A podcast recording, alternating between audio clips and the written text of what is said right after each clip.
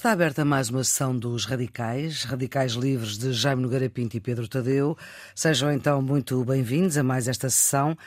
Tal como anunciado na, no programa da semana passada, hoje vamos querer falar da escrita, do homem e dos livros de Milan Kundera, que morreu na semana passada com 94 anos.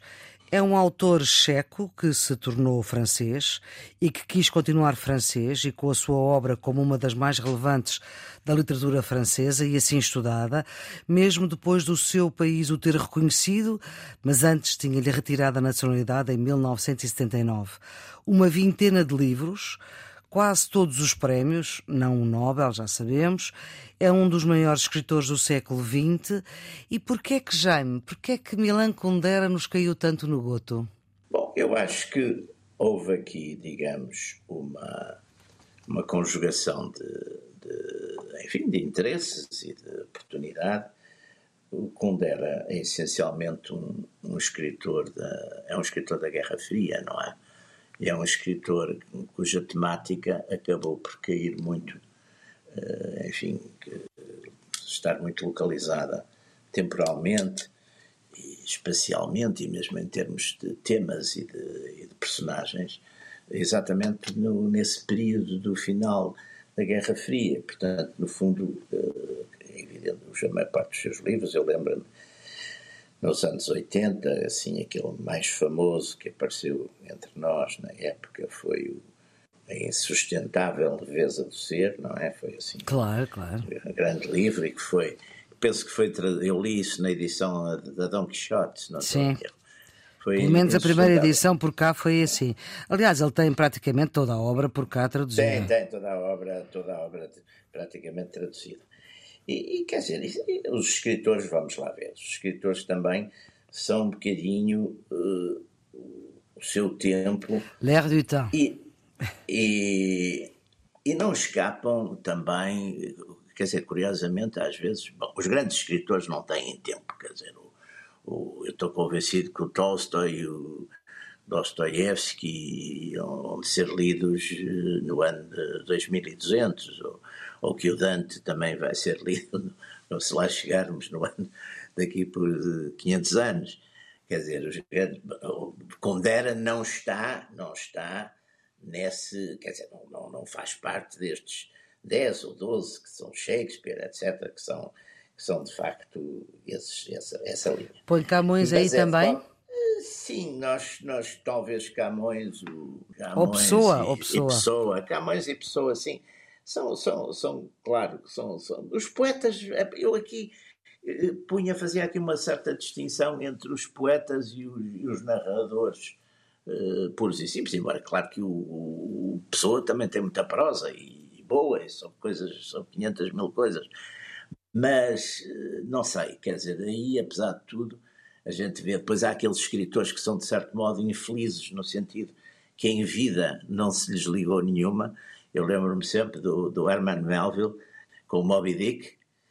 Sim. Na altura, ninguém, quando ele publicou o Moby Dick em 1851 ou 52, eh, aquilo passou desconhecido, ele, ele passou desapercebido, ele morreu eh, em, em Nova Iorque praticamente sem, sem, sem grande fama, sem grande...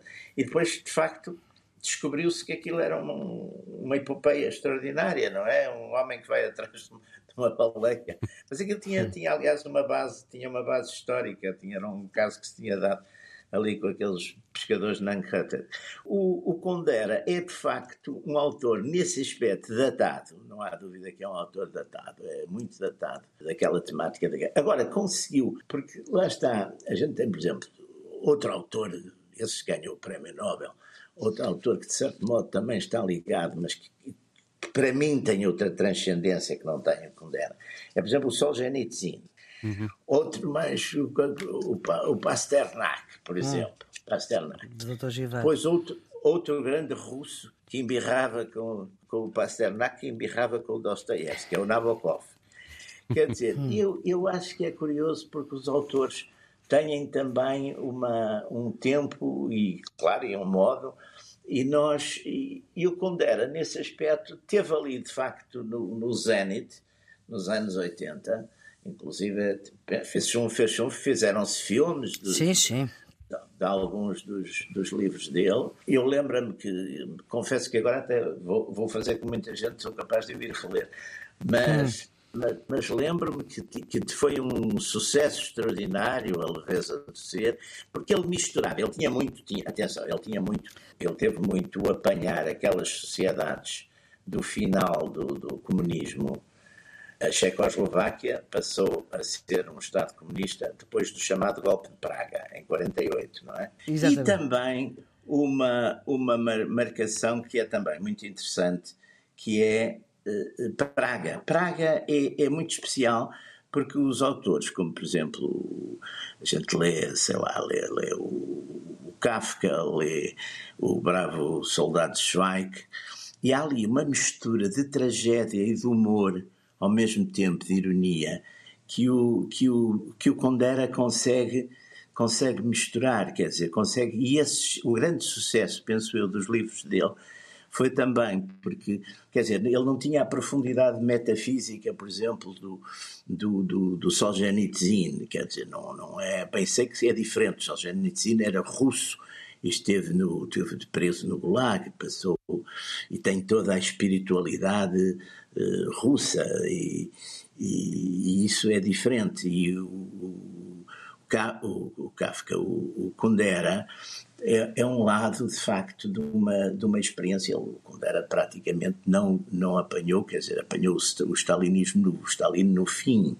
Já apanharam, quer dizer, há ali uma fase que se vê depois de uma certa, de uma espécie de transição, embora na, na Checoslováquia, depois do, da tentativa, digamos, de liberalização vinda do próprio regime comunista em 68, houve com o Dubček, houve depois uma invasão russa e a ocupação e uma repressão grande e, quando, e é quando o, o, o vem, vem, vem embora, vem em 75, se não estou em erro. E portanto, ele, agora é de facto um escritor, um escritor muito interessante dessa época. Agora não sei se, lá está, se daqui por 50 ou 100 anos ainda o vamos ainda... ler assim, não é? Pois, vamos ver. Pedro, ele caiu-nos no goto ou não atiram-te caiu no goto? Eu, quando o li, foi nos anos 80, não sei se foi logo em 84, 85, Sim, ainda não era militante do Partido Comunista e depois fui, portanto. Hum. Você foi ao contrário do Pondera.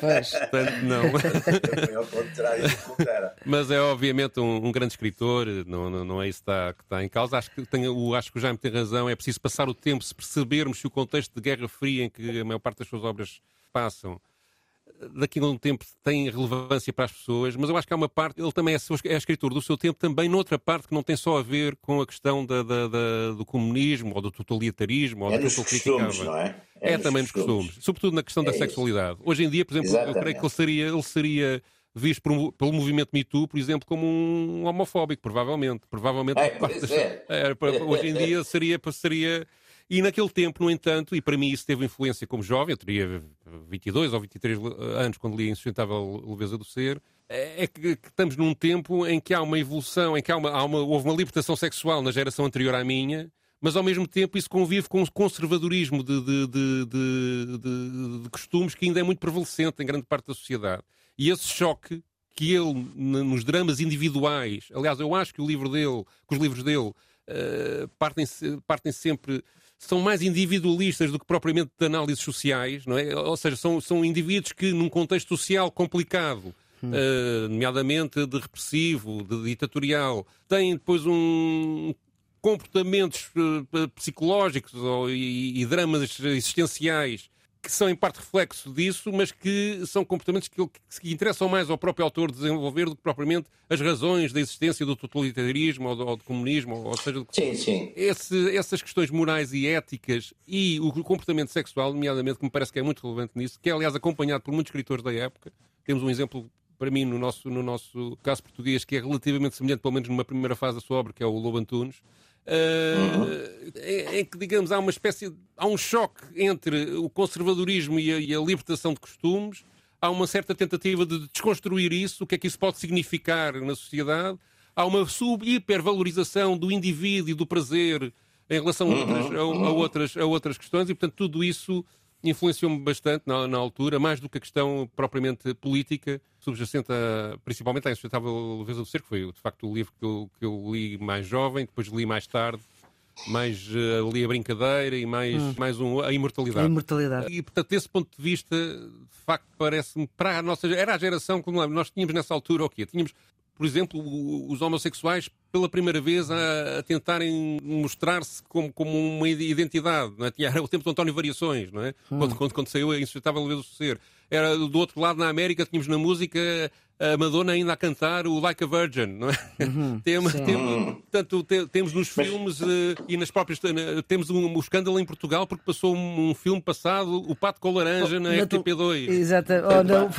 Exatamente. Uh, havia um choque, um choque, digamos, era um choque cultural, não é? Entre, entre yeah. conservadorismo e, e que eu acho que, que os livros do Kundera retratam bem e aprofundam e, e têm até um caráter às vezes filosófico, não é? E até há um autor americano, Pedro, se me permite, já agora estava eh, entrando uhum. num bocadinho no, no, fio da sua conversa, que é o Philip Roth, que Sim. tem que apanha também muito essa temática toda, é, não é? é Aliás, temática... eles são amigos. Eles são amigos. O Kundera é? e o Philip Roth, eles eram amigos.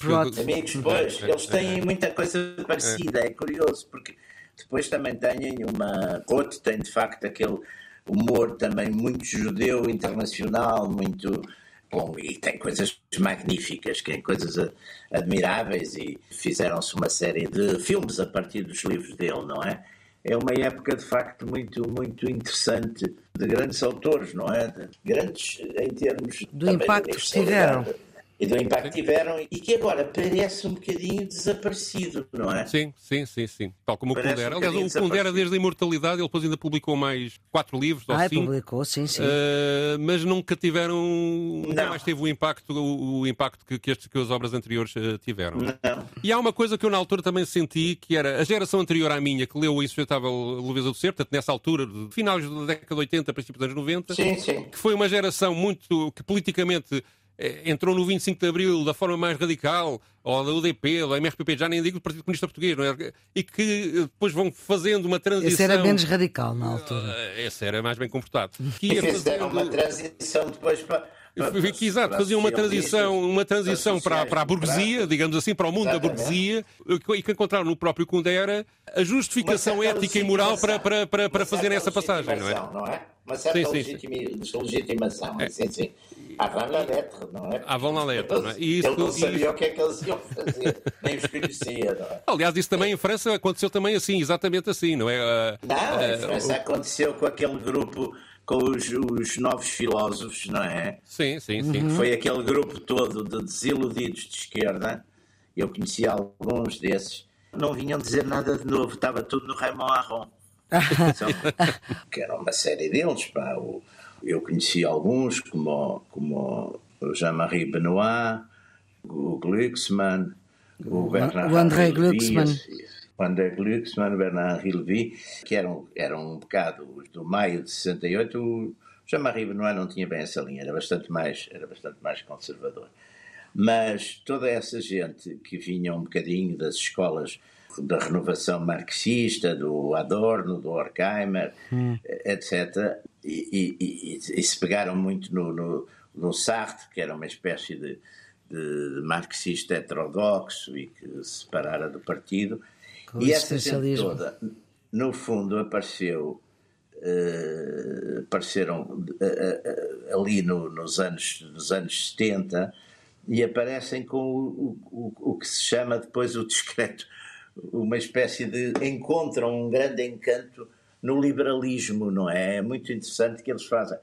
E, e depois, quem tivesse lido, foi o meu caso, o Raymond Aron, o hum. Ópio dos Intelectuais, por exemplo, eh, via. Quer dizer, o Aron tinha praticamente dito isso tudo, até porque o Aron o Arron era um era aquela aquela dúvida que eu sempre tenho se é um conservador liberal se é um liberal conservador hum. eu, eu, eu, eu por acaso agora tenho estado a escrever para uma revista que é uma revista chamada European Conservative uma série de artigos exatamente sobre sobre a direita e as direitas e, e, e tenho vamos lá ver tenho teoricamente sempre essa dificuldade de classificação quer dizer o o, o, o, Chateaubriand, por exemplo, é um conservador liberal.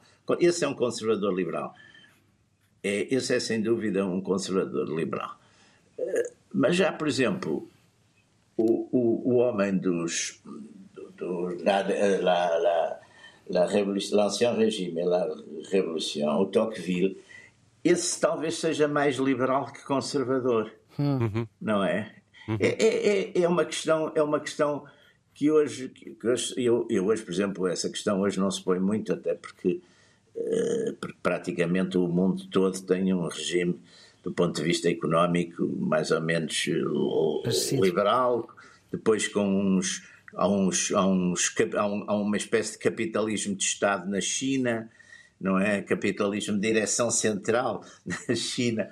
Mas no Ocidente também já vai havendo um bocado isso, quer dizer, o, o, o, estas linhas de, de, de, força que a gente vê, por exemplo, aparecer a, a nível destes grandes grupos americanos dos, dos, dos multimilionários ou bilionários, quer dizer, e a destruição progressiva da, das classes trabalhadoras e, e até já da classe média.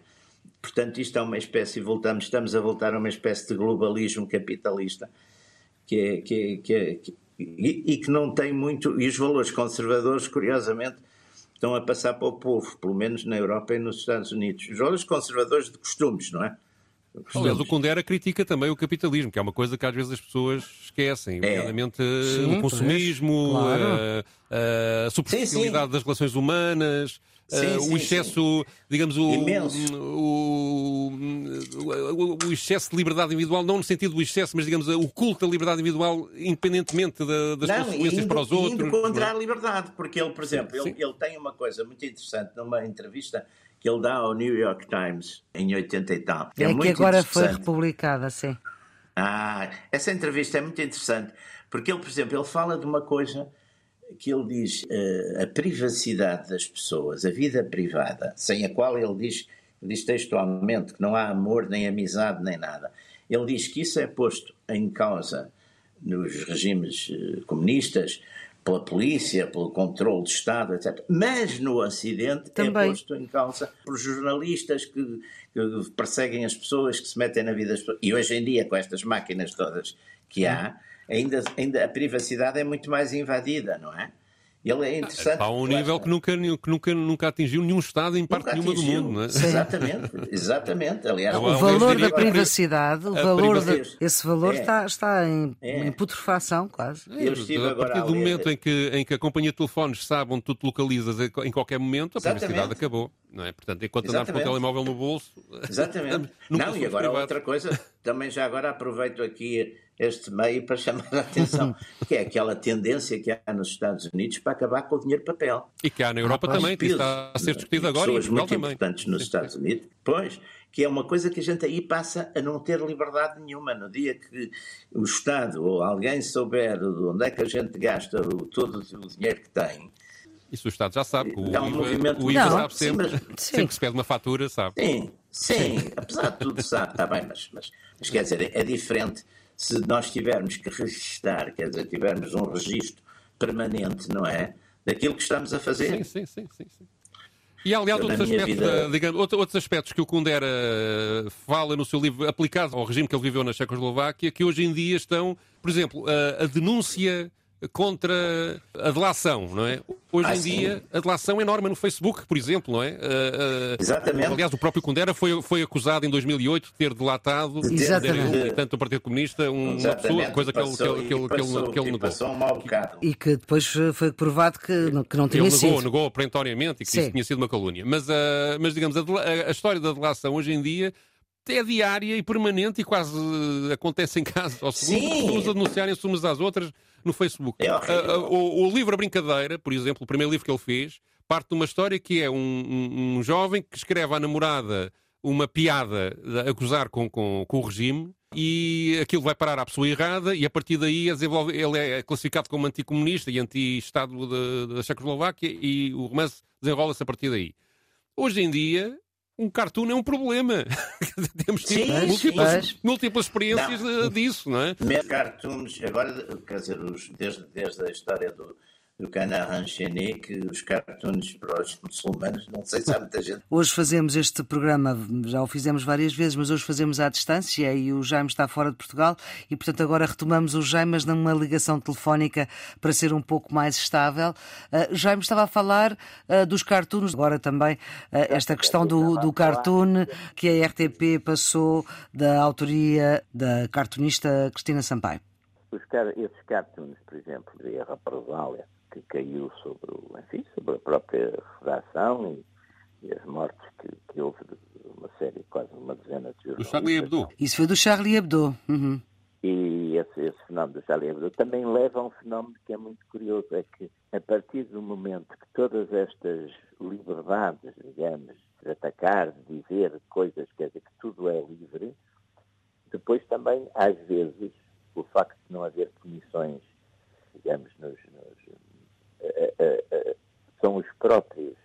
Também deriva uma radicalização e a passagem imediata à violência. Por exemplo, estou-me a lembrar, eh, no século XIX, o, o, o, tema, um tema que foi, que foi pegado, aliás, por, por vários autores, foi pegado por Tolstói na Ana Karenina, depois foi pegado entre nós por Lessa Queiroz no Primo Basílio, e em França foi a Madame Bovary do Flaubert. Foi, portanto, estamos a falar dos anos meados do século passado. Aliás, o nosso essa até aí, de facto, há, uma certo, há um certo pelágio, não é só da ideia, até há...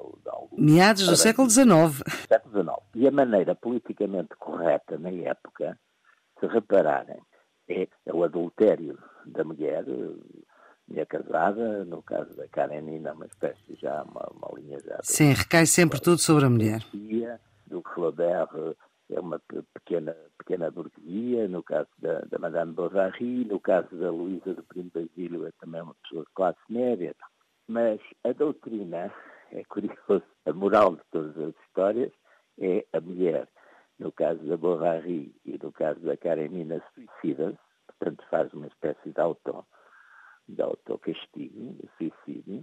A Luísa, menos morre, mas o processo contra o, o, processo contra o Flaubert é muito curioso porque o processo do Flaubert, o Flaubert, o advogado conseguiu que ele fosse absolvido porque exatamente ela podia-se, portanto o livro era altamente moralista porque acabava mal para a pessoa que, de certo modo, tinha prevaricado, que tinha cometido, digamos, portanto, o, o, o que aos olhos da sociedade da época é um crime. Quer dizer, agora, a gente também pode ver, através exatamente da literatura, das reações à literatura, por exemplo, agora este, todo este movimento de corrigir os clássicos, não é? Porque os clássicos, de facto, têm imensas coisas, são, são patriarcais, são homofóbicos, quer dizer, não há.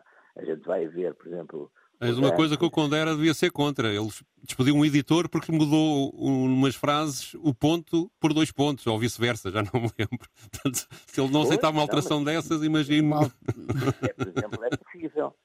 E eu, eu, por exemplo, outro dia dei-me conta que certos, certas expressões, tentando fazer aquela, nem, nem, nem fui eu, foi uma pessoa que estava a trabalhar comigo, estava a, a editar um texto meu e, o, e a máquina recusou-se a escrever certas palavras. São consideradas. E lembras quais eram as palavras? É melhor não dizer. é, era uma ficção. É melhor não dizer. Mas, mas podem imaginar. E, quer dizer, ou seja, as próprias máquinas estão programadas para, para negar certas coisas.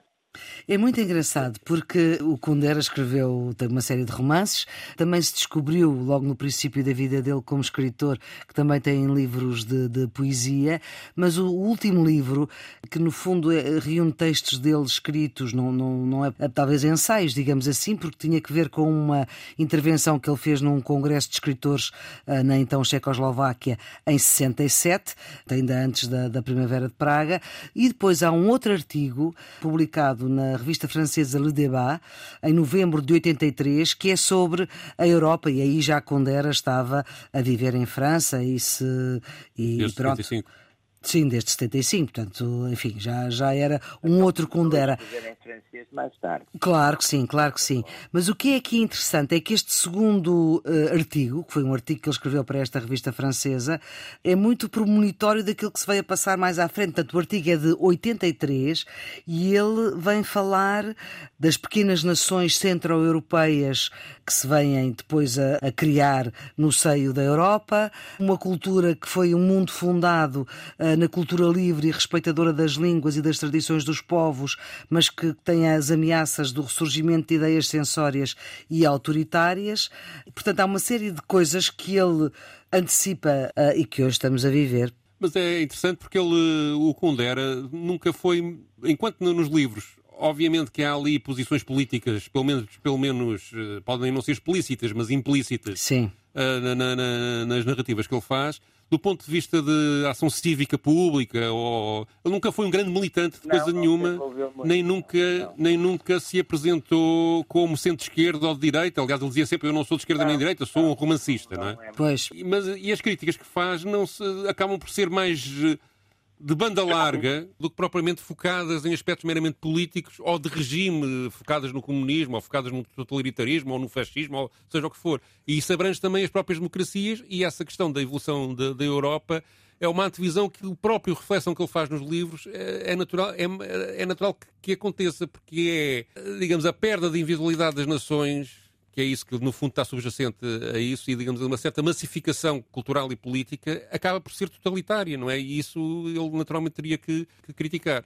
Sendo que ele tem um percurso político na, na, antes de ir para, para, para, a França e antes de, uhum. de, de ter problemas com, com, com, o regime comunista, ele, ele, ele, é militante do Partido Comunista ainda antes do Partido Comunista tomar poder na, na Checoslováquia, em 48, como já me disse. Não é? Uh, é expulso em, logo em 1950 por, uh, por, uh, por desentendimentos vários, por questões de liberdade individual, basicamente, não é? Depois é mas depois regressa em, regressa em 56, que é uma, a seguir à morte do Stalin, ao período do uhum. Khrushchev, uhum. portanto há ali uma, uma, uma um período também de certa abertura, e depois com a Primavera de Praga é ele próprio que se afasta uh, do partido, e depois então, quando vai para a França, é expulso da.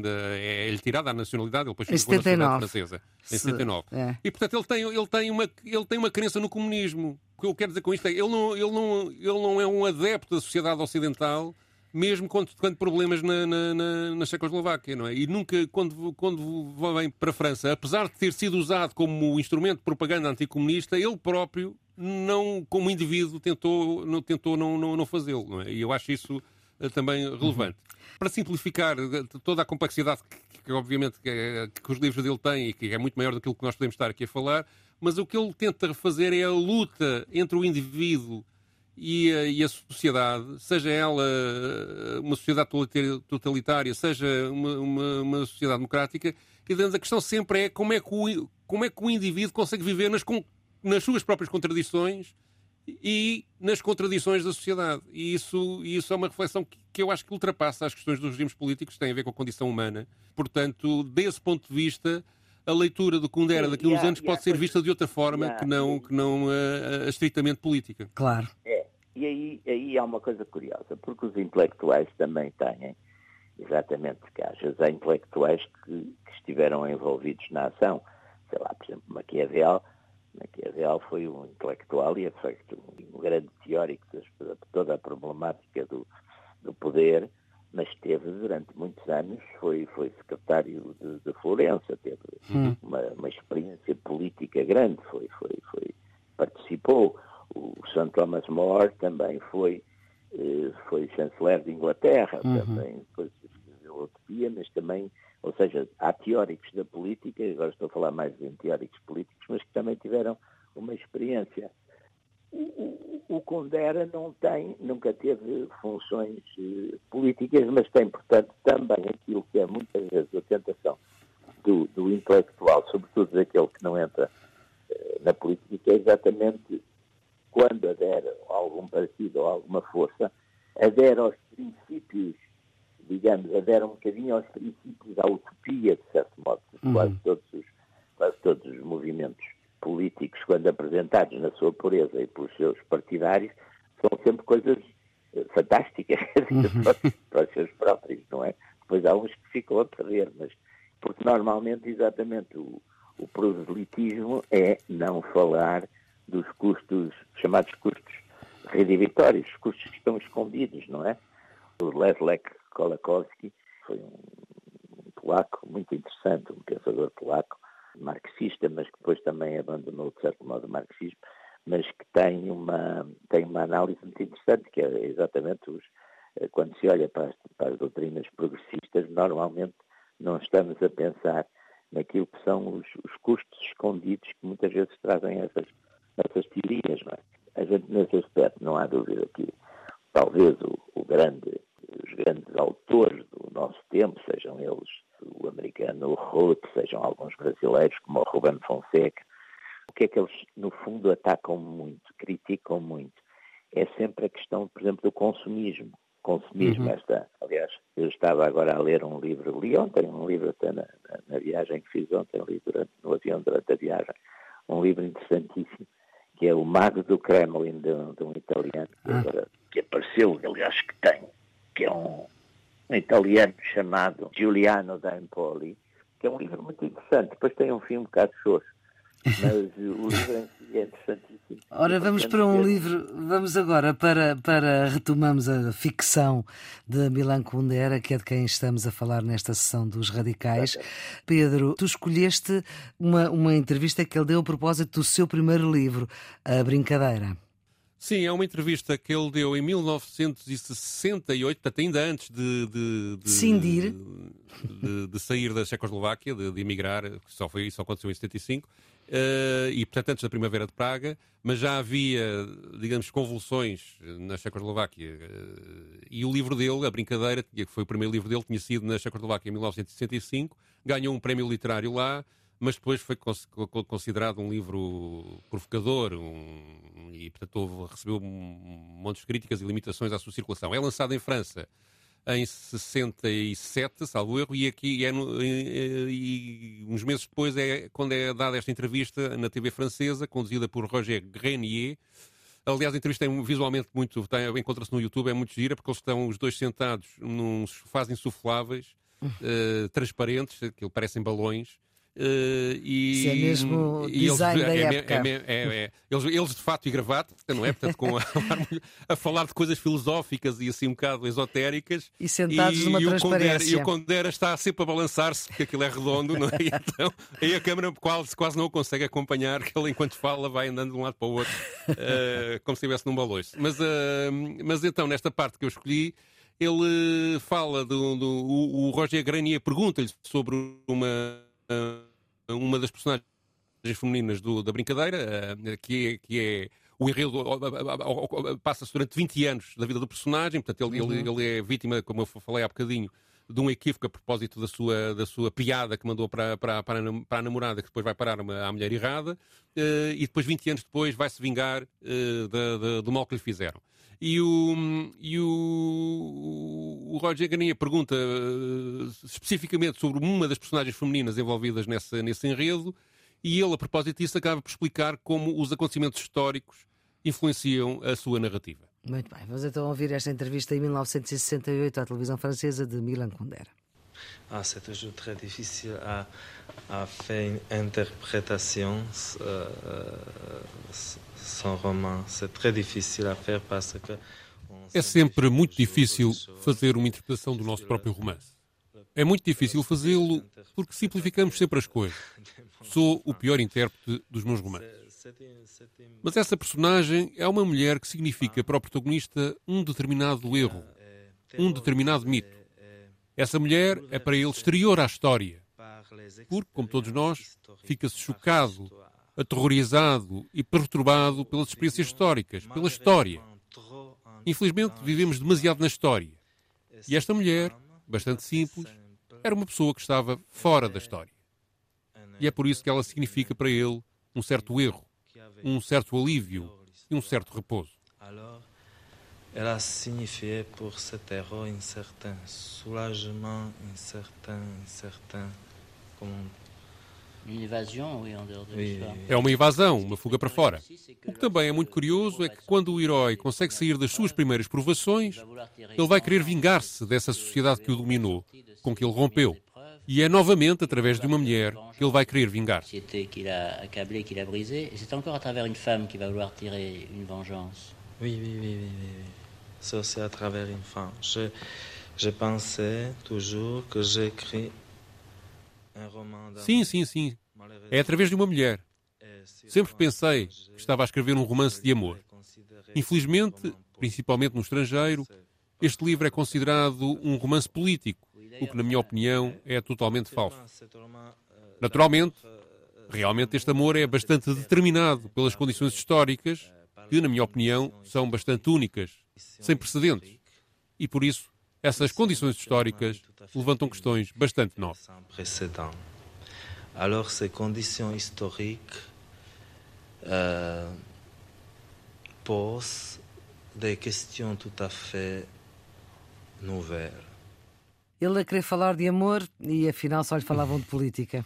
Não, mas ele fala aqui da história. Eu acho que uma das coisas, uma das frases, aliás, eh, que foi muito citada agora na, na, na, nos artigos que foram escritos sobre, sobre, sobre ele, a propósito do falecimento, é uma frase que ele disse, eh, que até quero que foi numa conversa com o Filipe Roth, que é a luta contra o poder é a luta da memória contra o esquecimento. E, portanto, a história, para ele, é uma coisa. A história, no sentido, não a história do romance, não a história sim, sim. pequenina. A história geral da humanidade é sempre uma, um, enquadramento, um enquadramento importante e, e a questão da memória é absolutamente, absolutamente decisiva. E isso aplica-se hoje em dia também, porque hoje em dia há também uma reescrita da memória em muitos, em muitos aspectos motivado por motivos ideológicos atuais e não propriamente do passado, que faz com que, de facto, uh, digamos, o próprio exercício uh, do poder, que é mais, que hoje em dia é mais subterréptício, mais, mais discreto, acaba por ser tão manipulador e limitador como as ditaduras formais que, que, que conhecemos no, no, no, passado. É? e, e, desse ponto de vista, eu penso que, o, que, o, que estes avisos dele são, são relevantes. Aliás, ele dizia também outra coisa que eu acho também muito engraçada e que tem a ver com a ironia, ou seja, os romances dele, como também o Jaime disse no princípio, misturam muito a tragédia, o drama com a ironia e o humor, não é? Há um permanente equilíbrio entre esses dois, entre esses dois. E ele costumava dizer que reconhecia.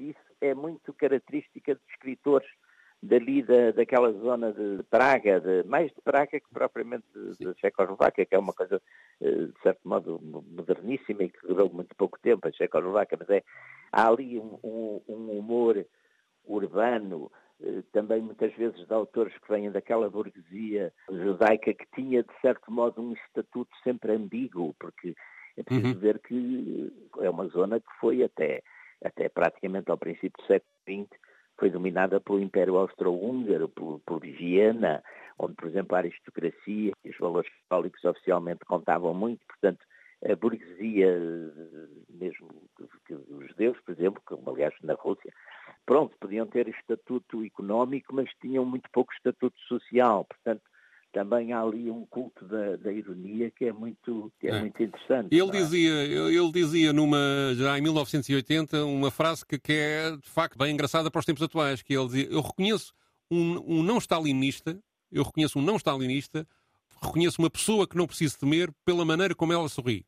O sentido do humor é um sinal confiável de reconhecimento e pois. por isso fica apavorado com um mundo que está a perder o sentido do humor. Pois.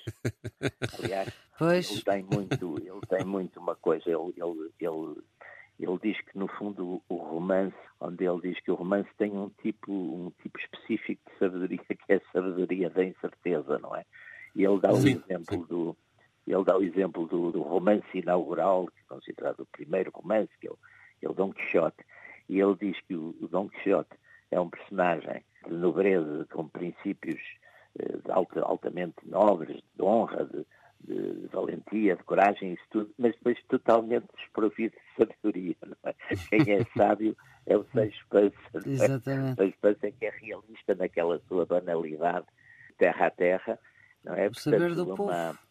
E aliás é curioso, no Cervantes há uma, uma frase que eu gosto muito que é daquele, interessante, daquele bacharel Sansão Carrasco, também diz, umas, diz de vez em quando umas máximas, e ele diz exatamente que a diferença é que os poetas podem, historiadores têm que contar os factos como foram, os poetas Isso. podem inventar à vontade, portanto, neste caso, a ficção pode, pode inventar, embora aí temos o problema também do, dos textos contra-históricos que passam, passam, podem ser históricos, mas não podem ser contra-históricos, não é? Mas, mas ele, ele, de facto, ele também, de certo modo, direto ou indiretamente, acabou por ter também uma teoria de romance ele próprio, para além de escrever romance. Sim, ele mistura acabou... coisas de existencialistas, desconstrucionistas, o pós-modernismo e faz ali uma, uma mistura própria, de facto. É. Mas tem, tem esse problema, esse problema ou essa vantagem, aliás, que é ele, no fundo, é um analista de contradições, quer individuais, quer sociais, é, e, e, as conclusões é não são, não são evidentes, não é? Da incerteza, não é? É, é, é. Até, até é um bocadinho aquela coisa do só sei, só sei que nada sei, não é?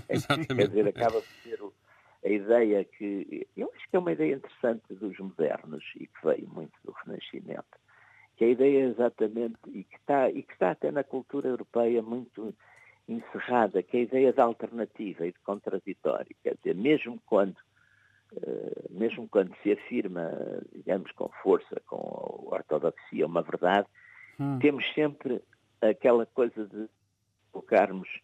E se fosse uh, diferente? Se o ponto de partida uhum. for outro, as ah, conclusões tá são completamente diferentes. Uhum. Eu, por acaso, tinha isso. Quando, quando, comecei a dar aulas, tinha esse, esse escrúpulo.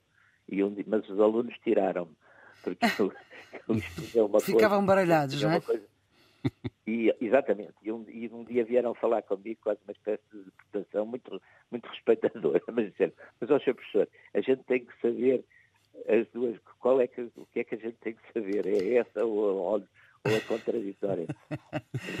Pois, quando se está a estudar, às vezes isso dificulta. Partirem de uma base de coisas principais, sei lá, vocês partem, por exemplo, Deus existe, ok, pronto, e a partir daí há consequências. Ou Deus não existe, há consequências. Ou não podemos saber se existe ou se não existe. Tudo isto são, são pontos de partida eh, diferentes, diferentes não é? As consequências que tiramos. Bom, vamos à música, que é eh, quando chegamos a uma. a um sítio onde já não sabemos onde é que devemos de ir. Uh, vamos, à, música. vamos à música uh, e, claro, faz parte da banda sonora do filme uh, A Insustentável Leveza do Ser. Pedro. Sim, uh, a banda sonora é constituída por por música eh, erudita, a maior parte da, maior parte da banda sonora, toda composta por músicos checos. A que eu escolhi, uh, que me pareceu o tema mais bonito daqueles que ouvi, é uma interpretação de Jerry Grossman e de Diane Walsh, uma peça para piano e violoncelo chamada Fairy Tale 3, no Andamento Alegro, que foi composta por Leos Janacek, um compositor checo que viveu de 1854 a 1928 e que é uma figura relevante na música checa, na, música ocidental, e, e, que faz, e, que tem história. Ele foi professor e compôs uma peça em homenagem à cidade onde nasceu o Kundera, Brno. Brno. Fechamos assim a sessão de hoje dos Radicais com Janacek, músico que integra a banda sonora do livro que mais se identifica com o autor da Insustentável Leveza do Ser.